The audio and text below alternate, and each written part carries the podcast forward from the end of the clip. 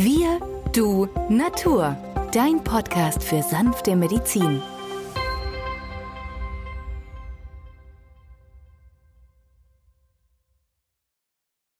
Hallo und herzlich willkommen zu einer neuen Folge von Wir, du, Natur, dem Podcast für sanfte Medizin. Wir sind heute wieder im Kulturhaus Osterfeld, denn diese Folge wird nicht nur als Podcast erscheinen, sondern auch als Video. Mein Name ist Benjamin Hartlieb, ich bin Osteopath und Heilpraktiker und neben mir ist wieder der Arzt, Biologe und Chemiker Peter Emrich. Hallo Peter. Hallo Benjamin.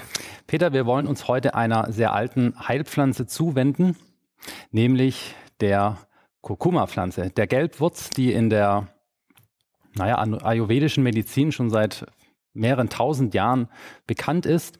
Der wichtigste Inhaltsstoff der Kurkuma-Pflanze, die wir heute auch in der modernen Medizin zunehmend nutzen, ist das Kurkumin als Hauptbestandteil.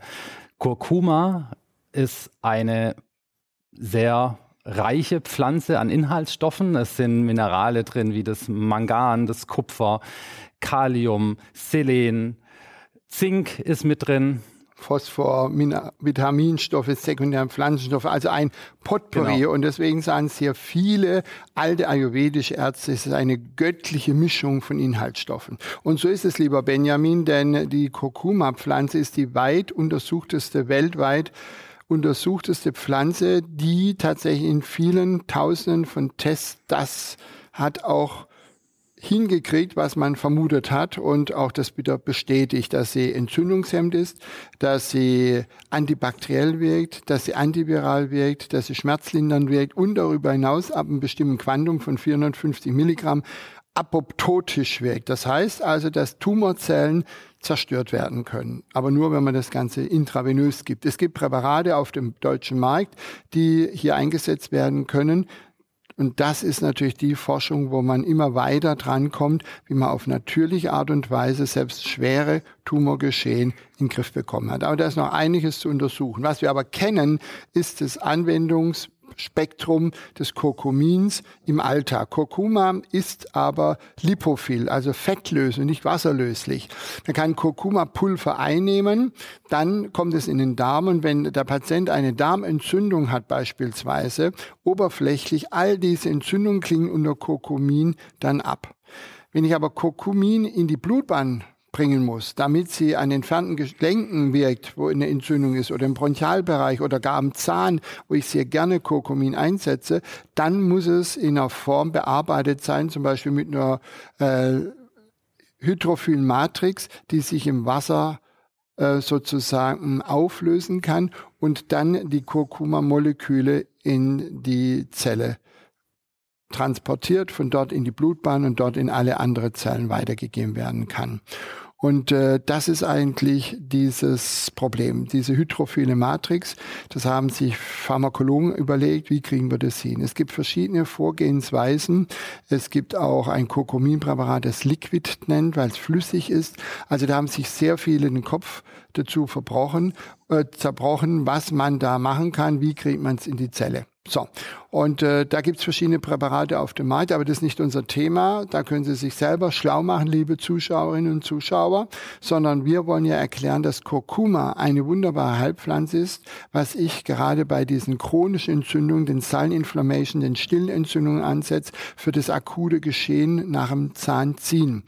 Viele Zahnärzte empfehlen Ibuprofen als Schmerzmittel, als auch entzündungshemmend ist. Und ich sage, nehmen Sie zwei, drei Kapseln Kurkumin und wir können auf das chemische Präparat verzichten und es funktioniert. Ich kombiniere es gerade bei Schmerzzuständen im Bewegungsapparat, beim rheumatischen Geschehen, aber auch beim akuten Gichtanfall oder am akuten Gelenkentzündung zusammen mit Bienengiftsalbe. Also Bienengiftsalbe und Kurkumin eine wunderbare Komposition. Man kann da auf Voltaren, Ibuprofen und so weiter diese Präparate tatsächlich verzichten, wer möchte.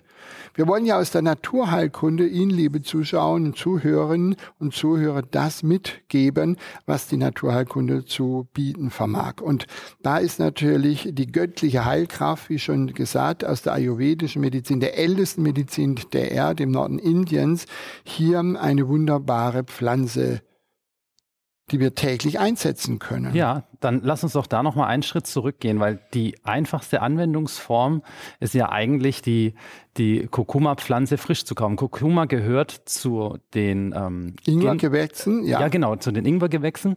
Und ähm, selbst hier bei uns in vielen Supermärkten findet man mittlerweile die Kurkuma-Pflanze als, ähm, als, als, als Gewürz. am Stück dann am Stück, vorrätig. Ja, in der Obst, äh, Obst und Gemüseabteilung. Da ja, und zu Hause häufig, kann man sie dann ähnlich verwenden, eigentlich wie, wie den, den Ingwer auch. als Gewürz mhm. kann man die Kurkuma-Pflanze wie der Ingwer ähnlich äh, verwenden, denn sie ist eine wärmende Pflanze. Mhm. Der Ingwer durchwärmt, ja. Und äh, diese Eigenschaften hat auch Kurkuma, entzündungshemmend. Und wir verwechseln aber häufig, dass wir die gesamte Kurkuma-Pflanze nehmen oder ein Gewürz, wo ja nur ein ganz, ganz kleiner Bestandteil des Kurkumin ist. Das Richtig. darf man nicht vergessen.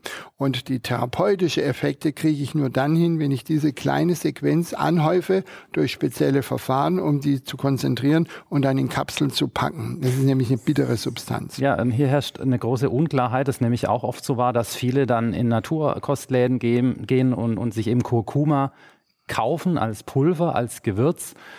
Dann ja. mit dem Hinweis vielleicht noch vom, vom fachkundigen Verkäufer, ja, man soll dazu bitte Pfeffer nehmen, ja. dass die Aufnahme verbessert wird. Und das ist genauso, wie was früher im alten China gemacht hat, oder in der alten ayurvedischen Medizin. Damit die bessere Durchblutung im Darm gegeben wird, muss ich ein hitzeerzeugendes Mittel geben. Und das ist der Pfeffer. Mhm. Und dadurch wird der Darm besser durchblutet und dann werden doch paar Moleküle mehr aufgenommen. Aber, wie vorher gesagt, die Galenik, die Zubereitungsform hat sich gebessert und äh, dadurch brauchen wir also diesen Pfeffer nicht mehr. Das ist der Vorteil.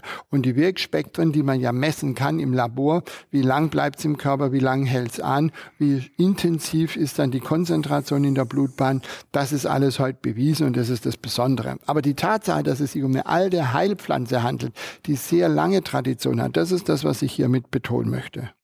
Ja, ich nehme das deutlich wahr, dass die bei uns stark auf dem Vormarsch ist. Auch das neue Trendgetränk, die goldene Milch, mhm. ähm, auch aus einer Rezeptur aus der ayurvedischen Tradition eigentlich, die Pflanzenmilch oder Kuhmilch meinetwegen auch beinhaltet. Und, und was ist da noch drin? Ja, da ist Ingwer noch drin, man kann es ein bisschen ansüßen und eben und vor allem Kurkuma ist da drin. Und diese, diese gelbe, intensive Farbe in dieser goldenen Milch ist dann eben dem Kurkuma geschuldet. Man muss auch Richtig. aufpassen, wenn man es wirklich frisch verarbeitet und reibt es mit den bloßen Händen, diese gelbe Farbe bleibt relativ lange ja, haften ja, an, den, an ja. den Fingern oder an den Kurkuma Nägeln. Verleiht ja dem Curry, das ist auch eine Kräutermischung, Richtig. die gelbe Farbe. Richtig. Und wie viele Currys gibt es? 15, 20, nein, hunderte verschiedene, denn es ist ja nur eine Curry, eine Gewürzmischung. Und die gelbe Farbe, die kommt halt von der Gelbwurz. Korrekt. Also wer Kurkuma nutzen möchte als Heilpflanze, im Idealfall als Präparat, der sollte unbedingt darauf achten, dass es nicht um den Inhalt Kurkuma geht, sondern um das Kurkumin. Kurkumin, richtig. Dass der Anteil an Kurkumin im Präparat entsprechend hoch, hoch ist. ist. Gerade Kurkuma verleiht da dem Curry die gelbe Farbe. Mhm. Und darüber hinaus ist es nicht nur entzündungshemmend, sondern auch ist ein Antioxidant. Die Antioxidantien fangen ja die freie Radikale ab und die freie Radikale schädigen unsere Zellwände. Und wenn sehr viele Zellwände untergehen, dann bedeutet das für den Körper, dass er wieder neue Zellwände produzieren muss. Es ist ein hoher Energieaufwand notwendig, dass das wieder im Gleichgewicht ist. Und deswegen heißt es vorbeugend, antioxidativ arbeiten, sodass die freie Radikale abgefangen werden. Und da haben die alten Ayurveden schon erkannt, dass da die Gelbwurz eine der besten Pflanzen ist, weil sie halt diese intensive Farbe beinhaltet. Und Farbe für unser Auge, chemisch betrachtet sind konjugierte Doppelbindungen, Einfachbindung, Doppelbindung, Einfachbindung, meist in Ringformen angelegt und das ist das Chlorophyll, ja, die Carotinoide, aber auch das, was die Anthocyane, das Rote in der Karotte uns das für das Auge leuchtende Farben erscheinen lässt. In der Zwischenzeit sehr viele, sogar Doppelblindstudien, der Goldstandard in der, in der wissenschaftlichen Forschung, die eine Wirksamkeit von Kurkumin bestätigen, vor allem im Hinblick auf das Entzündungsgeschehen. Hast du da Erfahrungswerte, wie lange ein Kurkuminpräparat eingenommen werden sollte, bis es wirkt? Ja, also wir wollen unterscheiden zwischen einem akuten Geschehen, wie zum Beispiel ein Zahn, der gezogen wurde, eine Entzündung lokal, irgendwo auch in der Mundschleimhaut, an der Zunge oder im Magen, Darmbereich. Dann ist es rasch drei, vier Tage, dann merken wir eine Verbesserung, dann soll das Ganze über eine Woche mindestens eingenommen werden. Haben wir aber ein chronisches Leiden, wie zum Beispiel bei einer Colitis ulcerosa, wo sich die Entzündung im Dickdarm abspielt, oder bei der Morbus Crohn-Krankheit, wo die Entzündung punktuell über den gesamten Verdauungstrakt in Erscheinung treten können, dann sind mehrere Wochen und Monate notwendig. Und ich sehe immer wieder bei meinen Patienten, die mit einer erhöhten Blutsenkung zu mir kommen, ja, die Blutsenkung zeigt an, der Normalwert sollte nach einer Stunde unter 10 Millimeter liegen und in der zweiten Stunde unter 20 Millimeter. Und äh, dass die Patienten kommen mit 40 auf 80 und wenn ich frage, wie lange ist denn Ihre Blutsenkung erhöht, dann sagen die auch schon seit 10, 15 oder länger. 10, 15 Jahre oder länger. Das ist das Interessante. Und dann muss ich natürlich auch längere Zeit behandeln. Das heißt also, hier sind locker ein halbes Jahr anzuraumen, anzuberaumen, um hier den optimalen therapeutischen Effekt zu nutzen. Wir haben häufig aber schon nach ein, zwei Monaten eine deutliche Verbesserung. Und dann mache ich wieder ein, zwei, drei Tage Pause und dann wieder Neuansatz oder nach einer Woche, dass wir sagen, und dann nochmal sechs Wochen, weil in dieser Pausenzeit kann der Körper auch wieder seine eigenen Regulationssysteme nachladen, ausgleichen, abgeben, regenerieren, so dass wir hier dann die Entzündung endlich zum Abheilen bringen. Nicht nur im Verdauungstrakt, sondern auch in allen Bereichen, wo überhaupt Entzündungen sind. Nasennebenhöhlen, Stirnhöhlen, im Ohrbereich, im Halsbereich, im Bronchialbereich. Ich habe immer wieder Patienten, die ab und zu rauchen oder tatsächlich Dauerraucher sind, die Jahrzehnte schon Raucher sind und die haben alle erhöhte Entzündungen. Und hier kann auch Kurkumin dazu beitragen, dass diese Entzündungen abheilen oder zumindest deutlich eingeschränkt werden.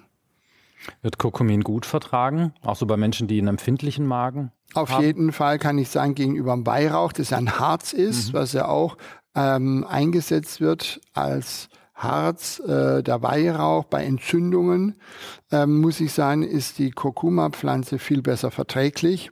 Und die Harze stoßen auf und das macht Kurkuma nicht hervorragend für den gesamten Verdauungstrakt, aber auch zur positiven Heilwirkung aufs gesamte Immunsystem sehr zu, zu empfehlen. Wenn ich Kurkumin empfehle oder ein Präparat empfehle, dann bekomme ich gelegentlich die Rückmeldung, dass es doch sehr teuer sei. Ähm, ich habe dann selber auch mal geschaut und stelle da eine sehr große Bandbreite fest, ähm, was so ein Kurkumin-Präparat kosten kann. Da gibt es welche, die kosten 15 Euro, dann gibt es andere, die kosten mehr als das Doppelte. Stellst du diese Unterschiede auch fest? Natürlich, wie kann man die ganz Unterschiede klar. erklären? Die Unterschiede erklären sich darin, da wir ja dieses Kurkuma pharmakologisch verändern müssen, sodass es für den Darm besser aufgenommen werden kann. Das habe ich ja gerade gesagt, wegen dieser Lipophilität. Mhm. Ne?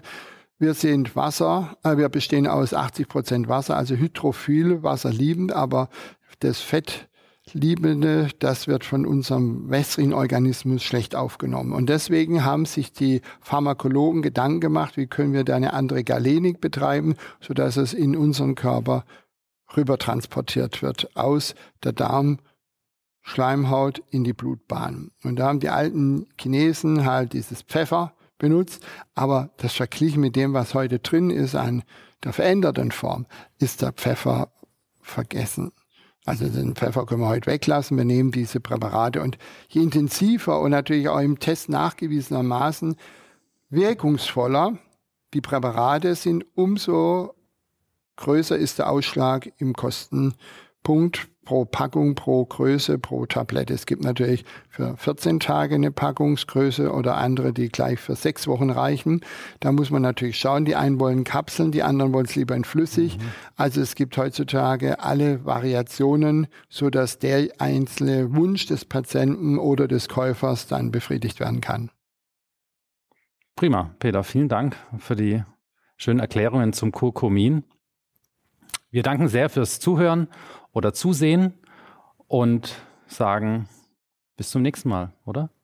Tschüss. Tschüss. Ade.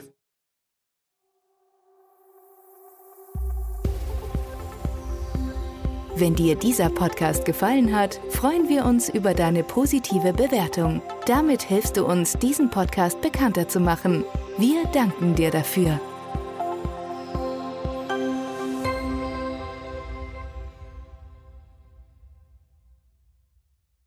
Der folgende Hinweis ist uns wichtig. Alle hier vorgestellten Informationen können nur einen allgemeinen Charakter haben. Sie ersetzen nicht die fachkundige Untersuchung und Behandlung durch deinen Arzt. Bitte wende dich bei anhaltenden Beschwerden an den Arzt deines Vertrauens. Nur auf diesem Wege kann die geeignete Therapie für dich gefunden werden.